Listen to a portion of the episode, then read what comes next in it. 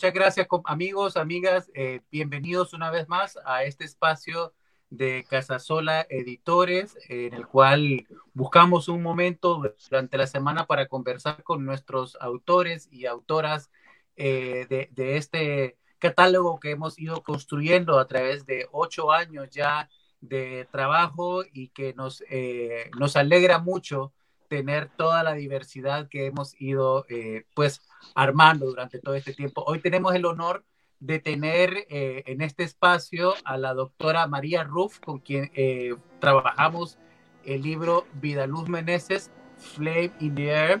Es un ladrillo bastante sólido, bastante sustancial, del cual hablaremos el día de hoy.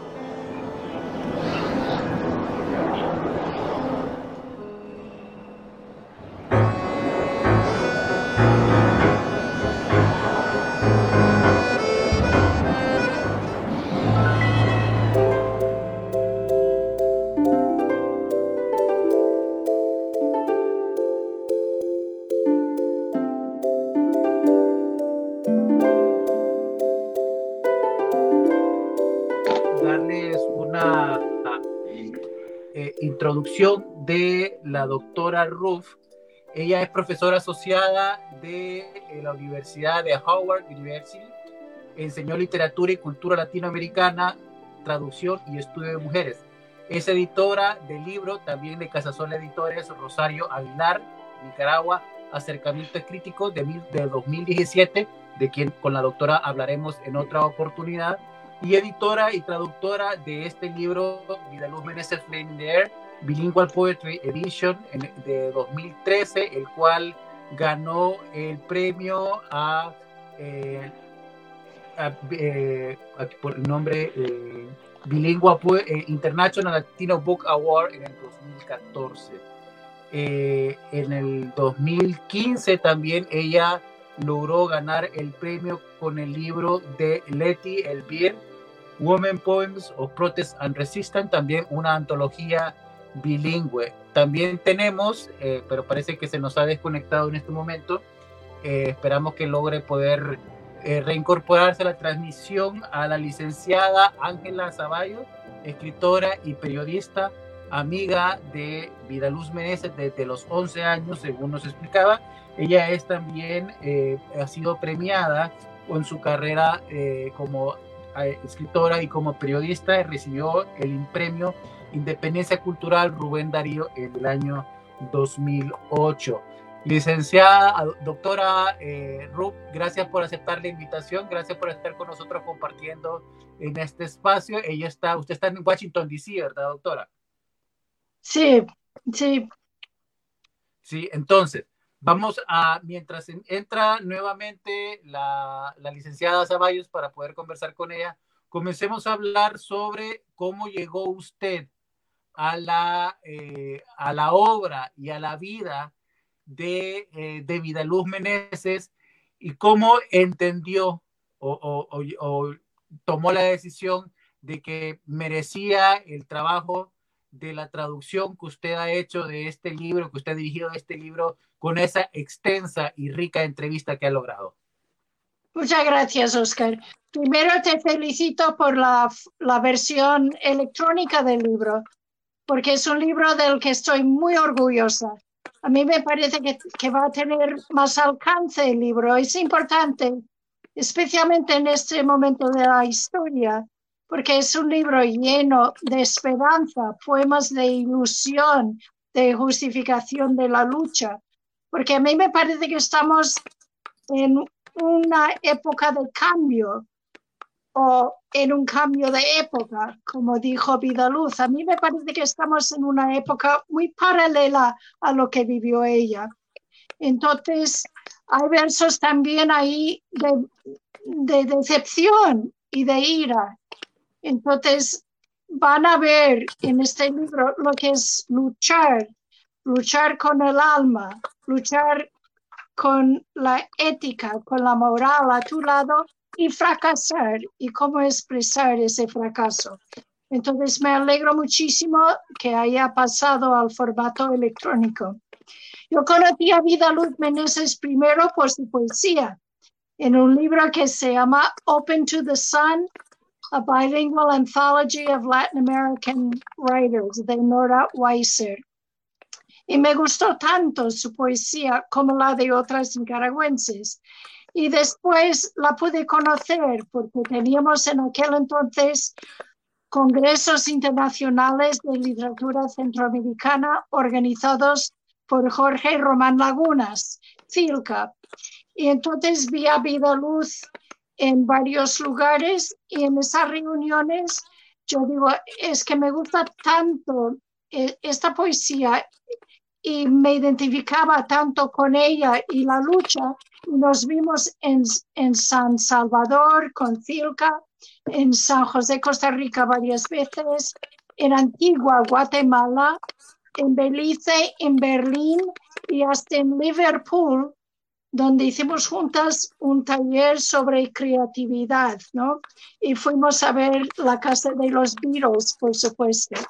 Entonces, después em, decidí, cuando, cuando ya tenía todas las poesías traducidas, entonces empecé a escribir la introducción al libro.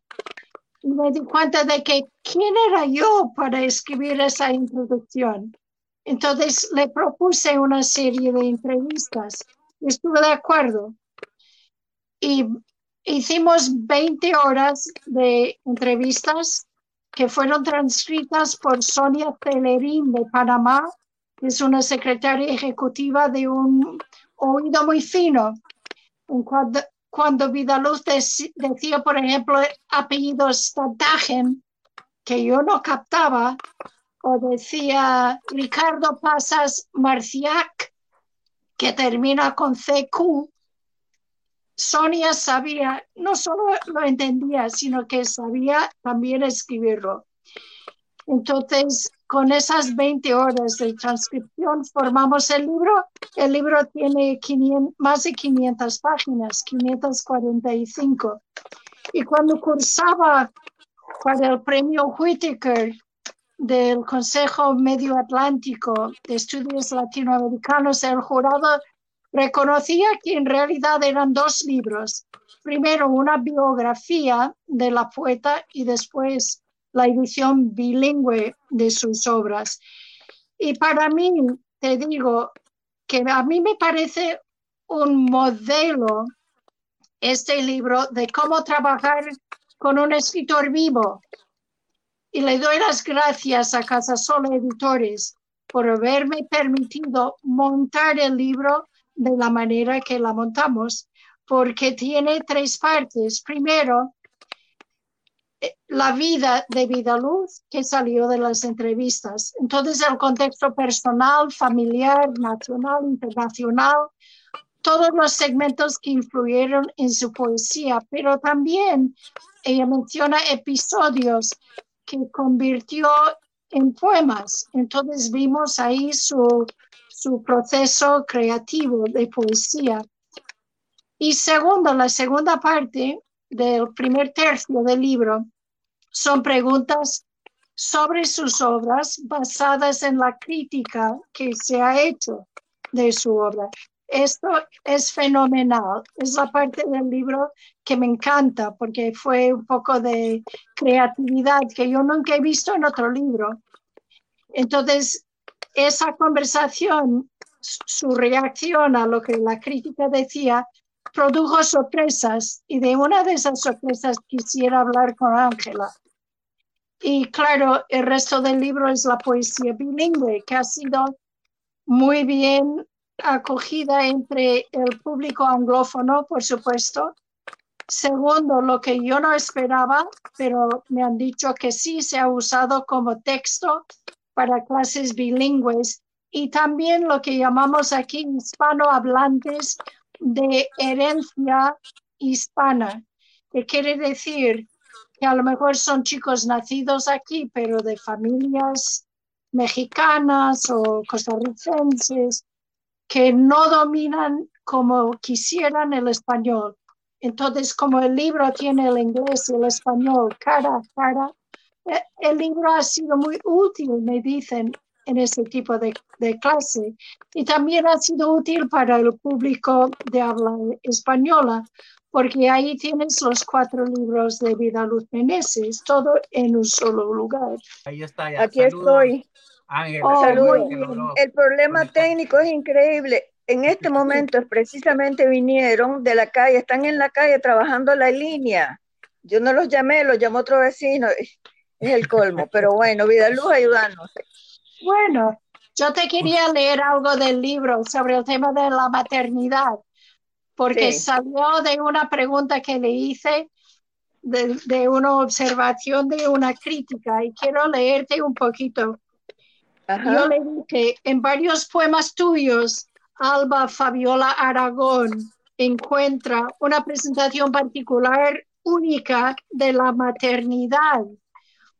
Es decir, e, ella expresa, Vida Luz expresa una preocupación diaria por los hijos, la soledad de esa preocupación, la necesidad mutua entre madre e hijos. No es la abstracta heroína, la piedad, sino una madre que se siente identificada con los hijos y tanto los hijos como la madre buscan el retorno a la matriz.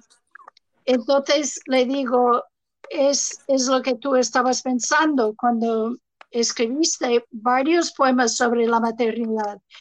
Y ella me contestó, y quiero que tú me, me reacciones a esto. Dice, ¿cómo no? A mí me sorprende cuando me atribuyen ciertas características fuertemente maternales. Sobre todo, no deja de avergonzarme el pensar si he sido candil de la calle oscuridad de mi casa, como dice el refrán. Acordate que pertenezco a la generación revolucionaria y de ella se habla particularmente de los resentimientos de los hijos e hijas postergados por las tareas sociales y o militares. Creo que en la práctica atendí más bien la dimensión macro del contexto que la cotidianidad de mis propios hijos.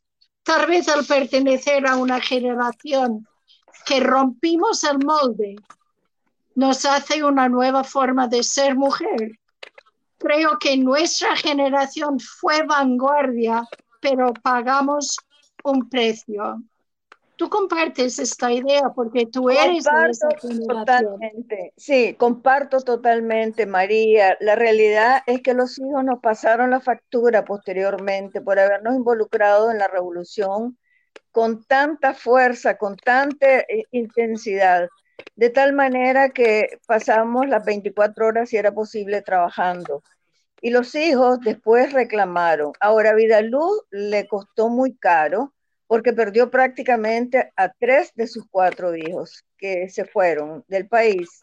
Y solo quedó una, Vidaluz, la que lleva su nombre, que la acompañó en todo el proceso revolucionario. Y realmente, ¿cómo decirte? Eh, para Vidaluz, de pronto en sus reflexiones, era frustrante eh, el, no haber sabido qué hacer en ese momento, cómo hacía, porque por ejemplo ella sentía glorioso que los hijos fueran a la guerra eh, para defender la patria. Sin embargo, los hijos se fueron del país y realmente a la hora de llegada, cuando vos ves lo que ha pasado a estas alturas del partido, lo que hemos sufrido con el regreso de ese gobierno que alguna vez todo eso es revolucionario, porque realmente no es la revolución, sino que digamos los dirigentes, no, nos damos cuenta que fuimos demasiado ilusas. Vida Luz para mí era una santa. Vida Luz era una santa de la poesía, de la revolución y, y realmente del amor hacia todo mundo. Ella era una tipa de sin llave en su ropero, un verdadero ejemplo que no lo encontrás todos los días. Ella era como una madre nutricia para todas las amigas. Doctora, hablando del tema, del tema de, de, eh, ser mujer eh, y, la, de mujer y literatura, ¿no? obviamente eh, las experiencias que como generación Vidaluz tuvo que enfrentar, ¿no? Esa generación de los 40, eh, que fue además la que alimentó de gran medida el pensamiento del sandinismo, que luego llegó al poder en el 79, y de todo el proceso revolucionario de los años 80 en Nicaragua. ¿no? Es muy distinto al proceso eh, que han tenido que, enfrentar mujeres jóvenes actualmente, eh, poetas también dentro de Nicaragua. ¿Cómo cree usted que conoce, que conoce bien la obra de, de, de, de Vidaluz? ¿Cómo cree usted que todavía que existe esa comunicación eh, de mujer y, a través de generaciones también y de procesos históricos tan distintos, aunque tengan algunos nombres muy parecidos todavía. Eh, ¿Hay todavía, habla a las mujeres jóvenes la poesía de Vida Luz? Sí, desde luego. Vida Luz tuvo mucho cuidado en construir el futuro, pero también el pasado y el presente. Y estaba muy consciente por ejemplo, de buscar en el pasado otras mujeres poetas sobre las que podía fundamentar lo que ella estaba haciendo. Y tiene un poema que, dice, vivas estamos, vivas estamos nosotras, y dedicó el poema a Michelle Nachlis y Daisy Zamora, sus contemporáneas, vivas estamos porque las mujeres antes que nosotras emprendieron una lucha, nos abrieron las puertas, etc. Vida Luz y su generación echaron también las raíces para lo que es la época contemporánea. Sin Vida Luz, Daisy Zamora, Joconda Belli, Anaíta Gómez, sin estas mujeres poetas, no existiría una orientación ni las aperturas que tienen las jóvenes ahora. Entonces, siendo, dijo Ángela, que era la mujer de, la madre de toda la época, ¿no? De todas las amigas. Pero ella también en su vida, especialmente en este libro, lo expresa muy bien, hablaba constantemente de que había que mantener una coherencia. Y es uno de los mensajes para la juventud ahora, me parece. Es decir, enfrentar la situación que tienes ahora, pero desde un fundamento ético. Y como ella decía, un fundamento estético, porque es poeta, y también ético. Entonces, toda su vida obró en esa dirección. Decía con mucha coherencia que tenía tres pilares en su vida, que era la poesía, que era la creatividad, el cristianismo, pero entendido como un cristianismo radical, es decir, no solo el Nuevo Testamento, del amor y la paz, sino también la guerra del Antiguo Testamento y también la revolución, el cambio político y social. Entonces ella con estos tres pilares o valores en su vida pudo actuar. Y yo creo que es el mayor mensaje para la juventud de, ahora. Es decir, lo que vayas a hacer, hazlo teniendo en cuenta los valores principales. Define bien tus valores principales. Ella, por ejemplo, constantemente estudiaba la Biblia cuando viajábamos juntos. Ella tenía una Biblia y otros, no sé si eran textos o manuales o qué, y se apartaba y estudiaba, estaba cuestionando, tratando de entender lo que sería el mensaje en su término cristiano. ¿Qué debería hacer? ¿Qué le dice el, concepto de cambio político y social? ¿Qué debe hacer? Según una base cristiana, ¿qué debe hacer? Siendo poeta, ¿cómo verlo todo holísticamente? Y yo creo que es, es uno de los de, las mayores lecciones de ella. Es esa actitud, actitud vital. Y, y ella insistía también, parte de su feminismo, no le gustaba que le dijeran feminista, pero ella entendía que la mujer debía tener su propio proyecto, es decir, dejar la dependencia del matrimonio del hombre. Pero yo creo que las jóvenes de hoy han superado esa actitud, que ya se ven, se han visto como independientes y tienen sus propios proyectos. Eso lo veo. Y también tienen eh, en vida luz, como mencioné al principio, ¿cómo manejas tú el fracaso? ¿No? Si tus ilusiones, como decía Ángela, si, si fuiste demasiado ilusionada, pues ¿cómo manejas tú el fracaso? Y um, para mí Vidaluz lo manejó muy bien en un poema en el libro que se llama Muro de Lamentaciones, expresando, como ella dijo, se dio permiso ahí para expresar toda la ira que sentía, tantas muertes, ¿Para qué? Para terminar en esto. Y llamó su último libro Todo es igual y distinto. Es decir, tanta lucha para volver a lo mismo. Y ahí hay, ah. hay inspiración y también consolación, me parece a mí.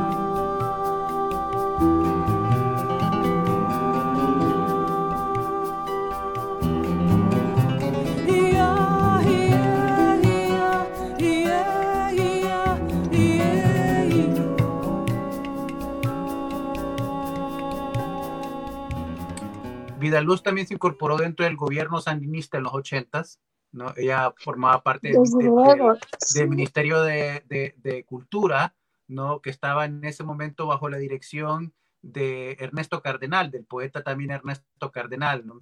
¿Cómo fue, eh, cómo fue esa experiencia eh, para ella? Porque también en su entrevista usted habla con ella sobre ese proceso y, y hace una crítica muy fuerte a esta pelea que hubo entre, eh, entre Ernesto Cardenal y Rosario Murillo por, por, el control de la cultura de la revolución, ¿no? ¿Cómo fue ese proceso para Vida Luz? Sí, ese proceso al final fue muy doloroso.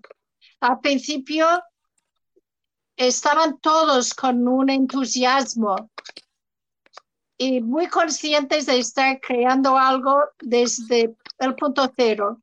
Lo primero que hicieron que fue una maravillosa decisión, fue una campaña de alfabetización, porque tenían un nivel de alfabetismo en el país impresionante.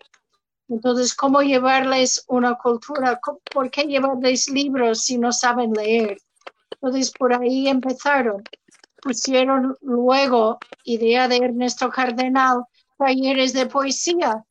Resulta que hasta los campesinos sabiendo ya escribir, podrían hacer poesía, es decir, podrían entender lo que era expresarse de una manera rítmica y, y escogiendo bien las palabras.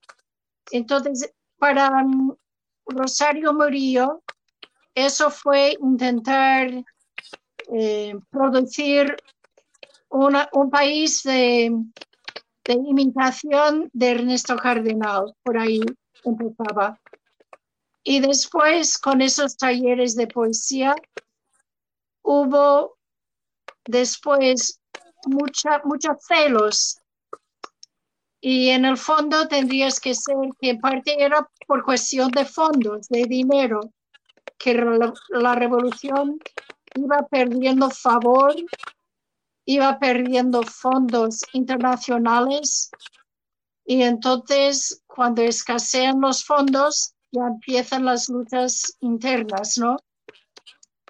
Y esa, esa lucha devolvió un odio, diría yo. Por ejemplo, Ernesto Cardenal la nombró a Vidaluz viceministra en funciones del Ministerio de Cultura. Pero ya le dijeron que Rosario Murillo jamás iba a aprobar que fuera oficialmente viceministra. Entonces tiene todo el trabajo y no tiene los recursos. Y al final, después de esa lucha tan feroz, desde lo que es el pináculo del poder de la mujer del líder, la mujer del caudillo, como terminó siendo, entre ella y los del Ministerio de Cultura, ¿quién va a ganar? Obviamente ganó la, Rosario Murillo. Me da pena por un lado porque me gustaba la poesía de Rosario Murillo. Me, me hubiera gustado que siguiera escribiendo, pero no, parece que se ha dedicado al proceso político totalmente ahora. Y para usted, doctora, para usted que eh, como joven en Estados Unidos, ¿no? Miraba la revolución eh, sandinista, eh, lo que, eso que estaba ocurriendo en Nicaragua, con gran admiración, ¿no? según puedo verlo también en, sus propios escritos, ¿cómo, ¿cómo ha sido este proceso de ruptura, de alguna forma, con esta imagen que, se logró construir en la juventud eh, eh, solidaria de Estados Unidos y de Europa en un proceso en el cual hemos visto una, una fractura y una separación del ideal con la realidad de lo que queda del gobierno de Ortega Murillo en, en el poder. ¿Cómo fue ese proceso? ¿Cómo, cómo, lo, ¿Cómo lo vivió usted en ese proceso? Y cómo de alguna forma ese, esa, es, e, ese proceso suyo la llevó a, a, trabajar en el libro de Vida Luz. Desde luego, tú sabes que en 1984 hubo elecciones democráticas por primera vez en Nicaragua y ganaron los sandinistas. Entonces, en esa época hubo mucha resistencia en el país, financiada por Estados Unidos abiertamente, el minado de los puertos, em, el dinero para los contrarrevolucionarios, una guerra. Es decir, tienes la guerra antisomocista, luego un pequeño lapso de ilusión y construcción de lo que es la revolución sandinista y después otra vez situación de guerra, hasta tal punto que los que habían sido sandinistas, no del partido, Vidaluz nunca fue del partido, pero colaboró con ellos, pensaba que estaban haciendo lo que tenían que hacer. Pero después con esa constante guerra en las elecciones de 1990, los sandinistas perdieron y fueron dejando de lado a los colaboradores. Quien explica esto muy bien es Sergio Ramírez, que fue vicepresidente sandinista de Nicaragua, pero que se fue separando todos admiramos a Daniel Ortega cuando entregó el poder a Violeta Barrios de Chamorro, electa presidenta, y él pacíficamente le entregó el poder, pero dijo, vamos a seguir gobernando desde abajo. Y intentó hacerlo, después hizo un pacto y se ha convertido ahora en algo muy conocido para todos los latinoamericanos, que es la figura del caudillo. Es un caudillo, es un dictador, un, un eh, presidente autoritario totalmente, muy conocido. Y, esto, y este proceso lo vemos también en la poesía de, de, de, Vidal. Vidaluz está Desde luego, en los desde luego. Sí, porque ella vivió eso y lo dice claramente en las entrevistas. Dice, 1990, perdimos las elecciones. ¿Qué vamos a hacer? No sabíamos si venían a por nosotros. No sabíamos si nos venían a matar. No sabíamos si nos iban a quitar la las casas que teníamos. Entonces yo me quedé desempleada, eh, malas condiciones, sin, eh, un poco a la deriva. ¿Qué iba a hacer? Y eso lo expresa en, tanto en las entrevistas como en su poesía.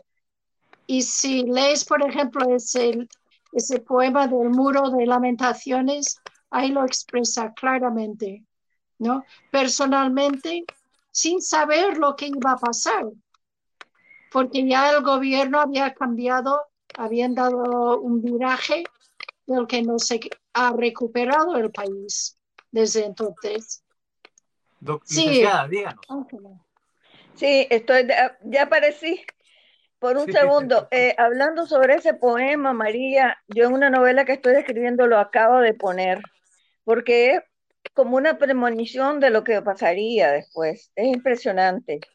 Eh, ella, eh, inclusive en, la, en, el poema, en ese poema que pongo como, como parte de lo que está sucediendo ahorita en Nicaragua, antecede a, a una luz que muere en, en, el conflicto de abril. Yo la pongo como que muere en el conflicto, porque ella hubiera muerto en el conflicto de abril, o ella hubiera sido herida, o ella hubiera sido metida presa, porque ella no se estaba quieta. Ella constantemente empezó desde que se dio cuenta de que realmente lo que nosotros creíamos alguna vez de, este gobierno o de esos dirigentes, estábamos engañadas. Era tal el deseo de salir de Somoza, que fue el otro dictador, que queríamos cualquier cosa. Y a la hora de llegada, cualquier cosa está resultando, podríamos decir, peor. Porque dispararle a gente indefensa en este periodo Vidaluz no lo hubiera aguantado y ella hubiera estado en la primera línea de fuego. Estoy absolutamente segura. Y ella forma parte de este levantamiento. Dígame. Háblenos, háblenos un poco sobre eh, cómo fue su relación, cómo fue su cercanía con Vidaluz. ¿no? Eh, en la entrevista que la doctora Ruff le hace a Vidaluz, la menciona usted en la, en la escuela de monjas allá por los, eh, los años 50. Eh, estamos en la Asunción. Bueno, nosotros nos conocimos jovencitas, niñas, como de 11, 12 años, y realmente todos aquellos descubrimientos de ese periodo de la vida de cada quien, esa pubertad que eh, lo asusta a uno todos los días con algo nuevo, nos hizo hacernos las mejores amigas, porque teníamos que esperar que nuestros padres nos recogieran al final de clases y los papas siempre se atrasaban por un motivo o por el otro. Y nosotras celebrábamos ese retraso de los padres porque platicábamos hasta por las paredes. Y era tal nuestra amistad en ese periodo que una vez el padre de Vidaluz, que era un general, porque estamos hablando de una mujer que se rebeló contra su familia para lograr el sueño de la revolución. Y yo también, mi padre era de ese mismo partido. Entonces, eh, su padre tuvo, tenía que llamar y llamó a su casa tantas veces, pero Vidaluz y yo estábamos platicando, como las adolescentes suelen hacer, de tal manera que el papá tuvo que llegar, que era un general, tuvo que llegar a su casa a decir lo que quería haber dicho por teléfono. Era así, digamos, una relación tan cercana y tan, que te dijera, tan, tan pura, tan inocente, tan divertida la que teníamos. Hacíamos sopa de frijoles y nos quedaba tan dura que se quedaba parada la cuchara en, la sopa de frijoles. En fin, era un puré de frijoles. Éramos amigas cercanísimas eh, que estuvimos en la academia, la primera academia Pablo Antonio Cuadra que nosotros formamos en aquel tiempo y en el Colegio de la Asunción. Y además de eso, eh, en algún momento querían las monjas que se hiciera monja y tenía cara de poderlo hacer. Pero decidió por lo otro y tenía un primer amor que recientemente murió, porque yo le decía a María ahorita hace unos días, por, por, le escribí y le dije que todos los, los amores de Vida Luz se habían ido y sus amores iniciaban por este novio que fue el último que, el último que murió. Entonces, primero murió el esposo, después murió un gran amor que ella tenía y que era un gran escritor cubano. Y luego, recientemente, murió su, su primer novio. Muy triste, pero ella hizo que él se casara con una, una muchacha buenísima que cuando yo le di el pésame a ella, me dijo, estoy pensando en Vida Luz, en medio de la muerte de su marido, porque Vidaluz unió a ese primer novio con esta, con esta mujer buenísima. O sea, ella era tan especial que quería que hasta su primer novio fuera feliz. Eh, yo no te puedo explicar qué tipo de corazón tenía esta mujer, pero creo que lo puedes ver en esa bellísima entrevista de María.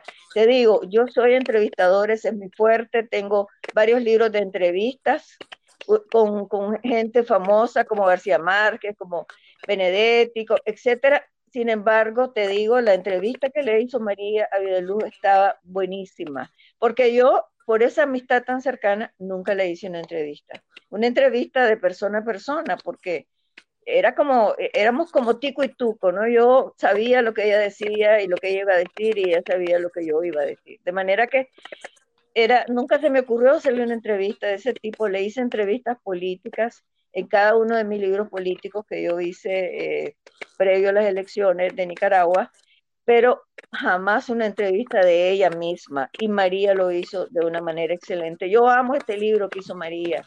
Para mí representa vida, luz en cuerpo y alma. Es una maravilla. Vivir en Xibalbá es un podcast hondureño, son una nueva forma de crear y hacer llegar contenidos. Buscamos innovar, hacer más profunda y accesible la información y las discusiones partiendo desde una visión sociológica. Queremos que sean conversaciones, que la información que vamos a hacer llegar, el contenido que vamos a crear, parta siempre de datos, pero más que todo que parta de la experticia de las personas que van a ser entrevistadas, que tienen años de estar trabajando en diferentes temas, como la historia oculta de Honduras, el discurso de ideología de género, estoy haciendo signo de entre comillas con los dedos ahorita, el ascenso del fascismo nuevo en varios países, incluyendo el nuestro, la cultura de la lástima y la discapacidad, feminismo y feministas, hondureños y hondureñas fuera del terruño, hasta las penurias que atraviesa nuestra selección nacional de fútbol pueden ser vistas desde una perspectiva sociológica. Todo eso y mucho más pronto en Vivir en Xibalbá.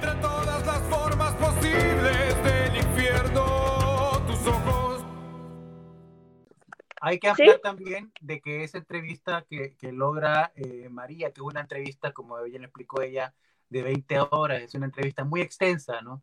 Y de, varios, de varias veces, creo yo. Yo, invito a los lectores a que, a que, a, que compartan, a, que comparen esa entrevista con el, eh, la segunda parte del libro, que es la poesía directamente, porque hay una relación estrecha ahí entre la persona y la poesía pero también uno de los, uno de los aciertos eh, que logra la doctora Ruff en su libro, doctora, es precisamente el, el, incomodar a veces también, el, hacer preguntas incómodas, eh, en cuestionamientos duros de alguna forma también eh, a vida luz. No todo era un, no todo es una entrevista para alabarla. Ensalzarla. Hay cuestionamientos duros también dentro, dentro de su libro.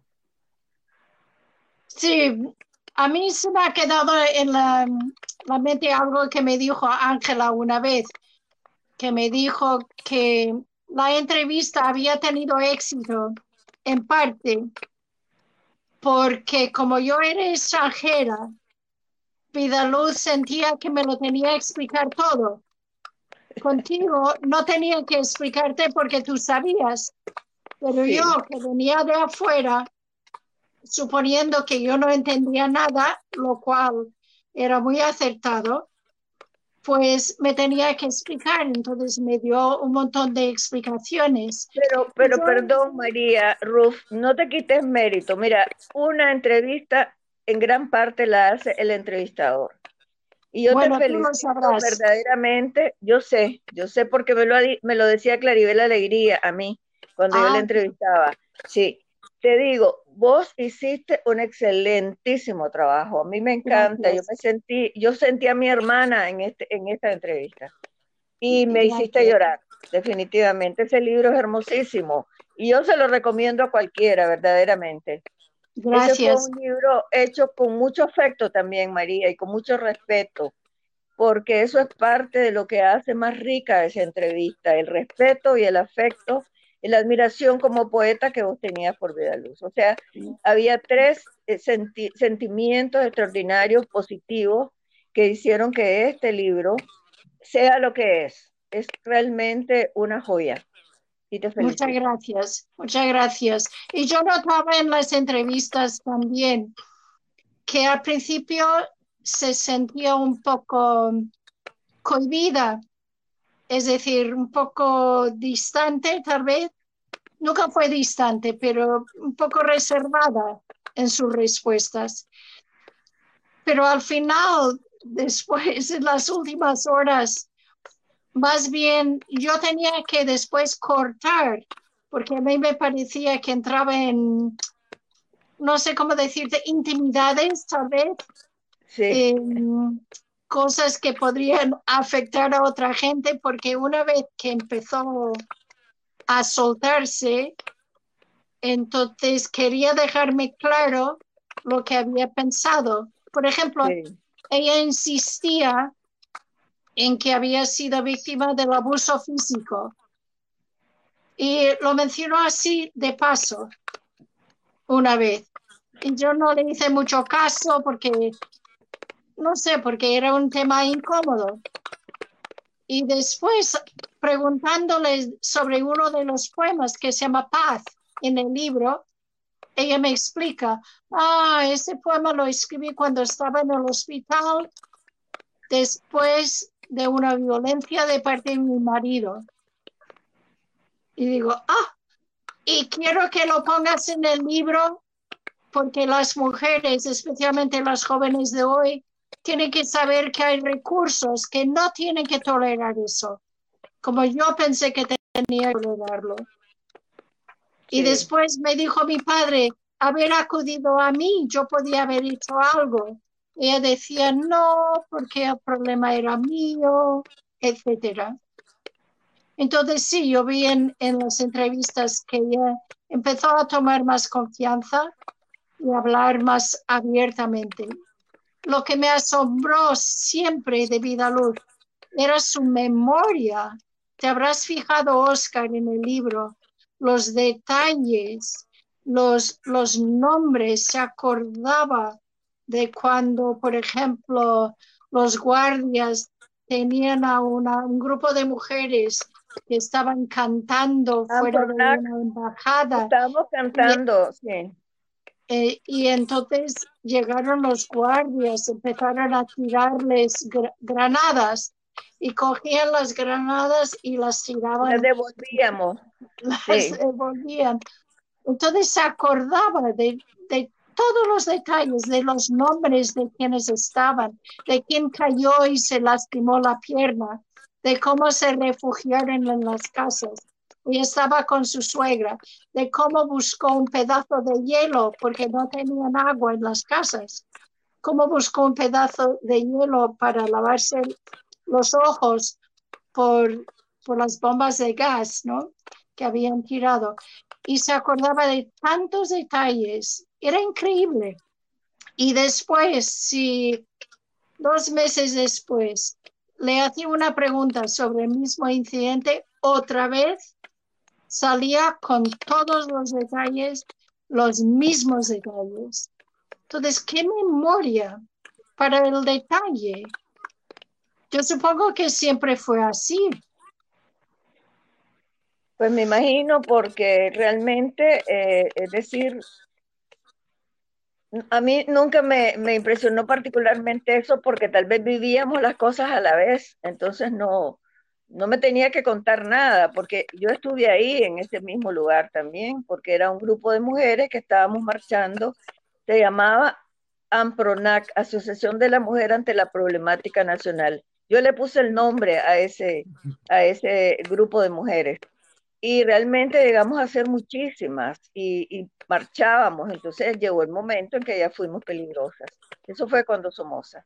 Y claro, el padre de Vida Luz la regañó porque cómo era posible que ella estuviera en eso, siendo hija de él, pero, pero ya ella había determinado que no podía seguir siendo, callar ante semejante cantidad de, de crímenes que tenía el gobierno de Somoza.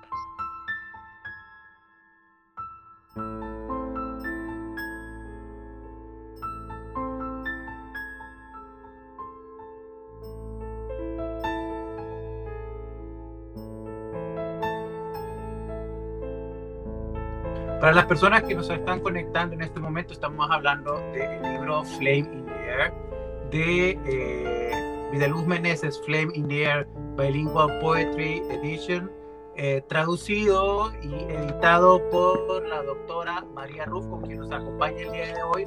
Acá también. Eh, el, el, nombre del libro, doctora, usted lo toma de un nombre de, de, de un poemario de Vidaluz Meneses. Este, ¿Por qué, por qué termina usted dando esa, esa característica precisamente a Vidaluz Meneses? Porque a mí me parecía que representaba bien lo que era una llama que brillaba, pero que podía apagarse pero no por eso dejaba de brillar. Por eso me encantó esa imagen del flame in the air. Es una llama que sí, que puede brillar, pero también con un soplo de viento se puede apagar. Entonces, por eso me, pareció muy apropiado el, título y me parece también eh, muy apropiada la, la cubierta del libro, que tiene un árbol solitario, que cuando lo vi, cuando Casasola me propuso esa portada, yo estaba indignada, te lo, te lo voy a decir ahora por primera vez. Se lo vamos a decir a Mario, el fotógrafo también. Y yo y lo consulté incluso con amigas y digo, un árbol solitario, si hay algo menos representativo de vida luz, es un árbol solitario. Porque yo recuerdo que usted estaba hablando bosque de, un árboles. Pero un, bosque sí. Aquí, Pero este, aquí hay para algo parecido aquí. Sí. En esta es medio parecido. Tiene un árbol. Pero después me, he dado cuenta de las veces que ella habla de las raíces que ha echado ella y de su tronco que ha podido parir a hijos que están apuntando hacia el futuro. Entonces ella se sentía árbol. Entonces Mario captó muy bien una esencia de la poeta en eso. Dentro, dentro del proceso de construir el libro, de hacer las entrevistas, ¿cuáles fueron los retos más difíciles, eh, las decisiones más difíciles que usted tuvo que tomar como autora, como, como, eh, como biógrafa de alguna forma también? Porque este libro es una especie de biografía de, de, de, Vidaluz Meneses. ¿Cuáles fueron esos retos que tuvo que enfrentar, doctora Ruf? El primer reto era controlar mi propia frustración, porque como te decía, yo tenía en mente un libro bilingüe, sus cuatro libros, y, eso es fácil, ¿no? Eso ya lo hice. Y fue cuando estaba escribiendo la introducción que me di cuenta de que yo no era la más indicada para escribir esa introducción, buscando en libros y en internet, hablando con la gente, que es cuando tuve que, cortar y decir, este libro no está listo. Y el resto me tomó bastante tiempo armar esa otra parte, pero enriqueció enormemente el libro. No es un libro cualquiera, este libro, es un libro que tiene toda la preparación, como, como yo digo, es un modelo de lo que es trabajar con un poeta vivo. que tiene su vida, que narra episodios, incluso habla, yo creo que por primera vez en la, en la biografía de una poeta, la poeta habla de su menstruación. Yo no sé si alguna otra poeta trae a colación ese detalle. A mí, a mí me hizo mucha gracia. Cuando lo estaba diciendo, yo decía, ah, esto lo corto. Y después digo, no, porque lo, lo recuerda con tanto detalle, es importante en su desarrollo como mujer, fue significante. Entonces, eso fue un reto, comprender que el libro que yo había imaginado no era nada sin, sin esa parte que yo no había hecho todavía. Entonces, con gusto empezamos las entrevistas. Quería comentarte, María, que aún la, la autobiografía que Vidaluz escribió, al, que, que la entregó un, mes antes de, de, su muerte, ni esa refleja tanto lo que ella es como esa entrevista, te lo digo. Porque aquí ya le puso imagina, la imaginación de poeta, le cambió cosas, etcétera. En y, y, yo le decía, Vidaluz, eso, eso no, eso no, no toca. En cambio, con vos habló más de ella, aquí quería hablar de todo el mundo. Yo le decía, la autobiografía es hablar de vos, no tenés que hablar de... Ella habló de todo, quiso meter a todo el mundo en su libro, en, su, en su autobiografía. Y te digo, me, sigue gustando más lo que vos hiciste. Refleja más quién era. Y, y quizás, licenciada Zaballos, quizás la diferencia es precisamente que al ser una entrevista, el, el entrevistador le ayuda a, enfocar y no, y no dispersarse demasiado en detalles que quizás no alimentan el relato eh, tanto. Entonces, de alguna forma, eh, la entrevista sí ayuda a enfocar muy bien en aquello que está buscando, eh, que estaba buscando en este, en este caso la doctora Ruff para poder alimentar y explicar el libro, porque al final su intención de la entrevista es poder explicar eh, estos cuatro libros que usted ha traducido y que incorpora dentro de una eh, sola pieza. En este caso, creo en efecto el libro es único. No, no conozco yo otros libros y ojalá se hicieran otros libros también así que nos permitan conocer a los autores con esa profundidad. Eh, me voy a salir un poco aquí de Vida Luz para hablar del, otro libro que tenemos con, con la doctora eh, que es el de Rosario Aguilar. ¿no? Eh, y en ese sentido, eh, hay un interés profesional, hay un interés profesional suyo, doctora Ruff, con, con las mujeres y con la literatura de Nicaragua y de Centroamérica de una forma más amplia, por el libro de Lettel Beer y por el libro que ahora está haciendo también, colaborando también en Costa Rica, ¿no? Entonces, ¿cuál, cuál, es ese, ¿cuál es ese interés suyo? de, tomar estas mujeres que usted en algún momento me mencionó como esenciales de la literatura centroamericana? Primero mi interés por, por la literatura centroamericana, ¿no? A través de, los congresos de Jorge Román Lagunas, donde podías sentarte con, con los autores. En muchos congresos ellos están en el escenario y tú abajo escuchando. Y en Circa no. Yo recuerdo una muerto que yo estaba en la mesa con Ana María Rodas, poeta de Guatemala, Manlio Argueta, Salvador, Gloria Guardia, novelista de Panamá, Vida Luz Meneses, la traductora de Roberto Sosa, Joan Engelberg y yo. ¿Dónde, ¿Dónde puedes ver eso, no? ¿Dónde puedes experimentar esto? Pues en Tilca, que desafortunadamente ya no se reúne. Y, número dos, empecé a ver que las mujeres no recibían atención en sus propios países, no recibían atención las poetas. Y presencié en una reunión de Tilca un intercambio entre un poeta que acababa de sacar un libro de antología y no había ninguna mujer en el libro. Y había dos, dos poetas jóvenes ahí que que le retaron y le dijeron, usted ha hecho esta antología supuestamente nacional y no tiene ninguna mujer en su libro. Y a base de la explicación que él dio, que me parecieron muy débiles, yo digo, es, es que las mujeres aquí no tienen cómo publicar ni cómo salir en público. Yo quiero ayudarlas.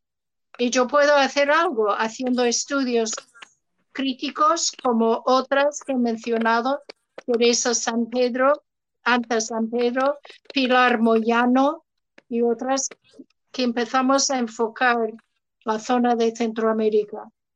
Entonces, me parece a mí importante. Después hice el libro con Casasola sobre Rosario Aguilar, novelista de Nicaragua, que si te fijas es un poco como el modelo de este libro. ¿no? Son artículos críticos, pero primero una entrevista muy larga con ella, la entrevista más larga que se ha hecho con ella, y después las apreciaciones críticas. Y ahora estamos como... Yo, yo amplío también acá, de alguna forma, en, su conocimiento de, de, lo que es el estudio de la literatura y la importancia que da eh, precisamente a este material para futuros académicos que quieran luego más adelante llegar y profundizar en, en, en una obra, eh, eh, en un autor o en una generación también, porque de alguna forma Vidaluz no solamente representa su propia vida, sino que representa, como hemos dicho antes, esta generación de mujeres poetas nicaragüenses que se vincularon a este proceso político muy particular en la historia de Latinoamérica.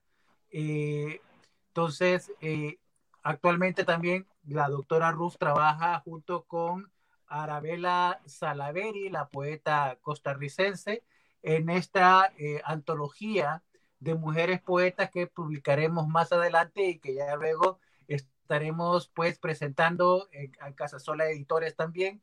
Tengo que ir cerrando ya, doctora, licenciada.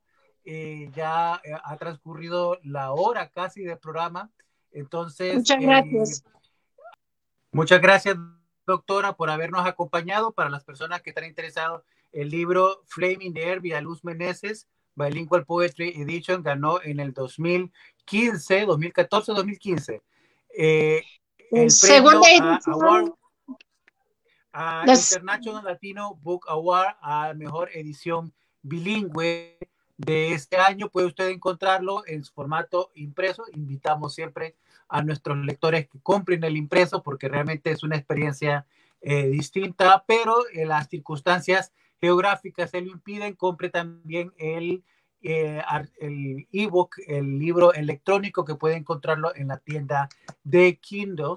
Eh, muchas gracias, doctora, por haber atendido nuestra invitación para poder hablar sobre este libro. Seguramente la tendremos más adelante también para poder hablar eh, sobre los otros proyectos que hemos estado llevando a cabo. Alguien nos preguntaba en la página si hemos conocido del libro El vampiro del, eh, poeta y escritor hondureño Fulán Turcio. Ese libro está en el catálogo de Casasola Editores en la colección de clásicos centroamericanos, una muy linda edición que trabajamos en el año 2012. Invitamos también ustedes a conocerlo. Licenciada Saballo, un placer conocerla y muchas gracias por habernos acompañado. Esperamos poder eh, contar con usted próximamente.